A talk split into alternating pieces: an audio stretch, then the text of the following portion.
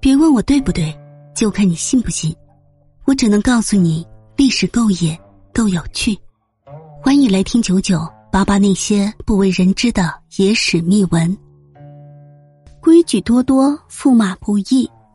公主与驸马不能同席饮食。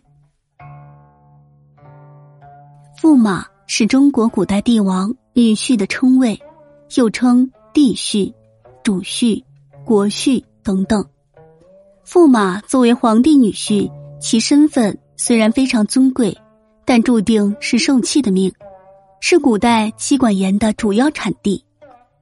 这是因为他们的老婆是皇帝的女儿，传说中的金枝玉叶。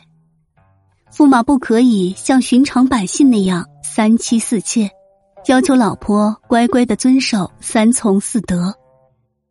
清代驸马满语称为。额驸，按清朝礼节，在公主死后，如果驸马能为妻子守节，而终生不再娶，待遇终生不变，并可谋及子孙；但如驸马另娶夫人，则立刻收回皇室所赠的房屋、田产、珠宝、奴仆、牛马等所有财产，但纳妾不在此例。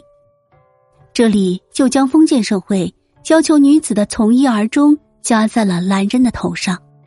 公主下嫁以后，不能久居额驸家中，必须有皇室令拨银建筑府邸而居，称为公主花园，不能称驸马府。因驸马对府邸只有居住权而无所有权。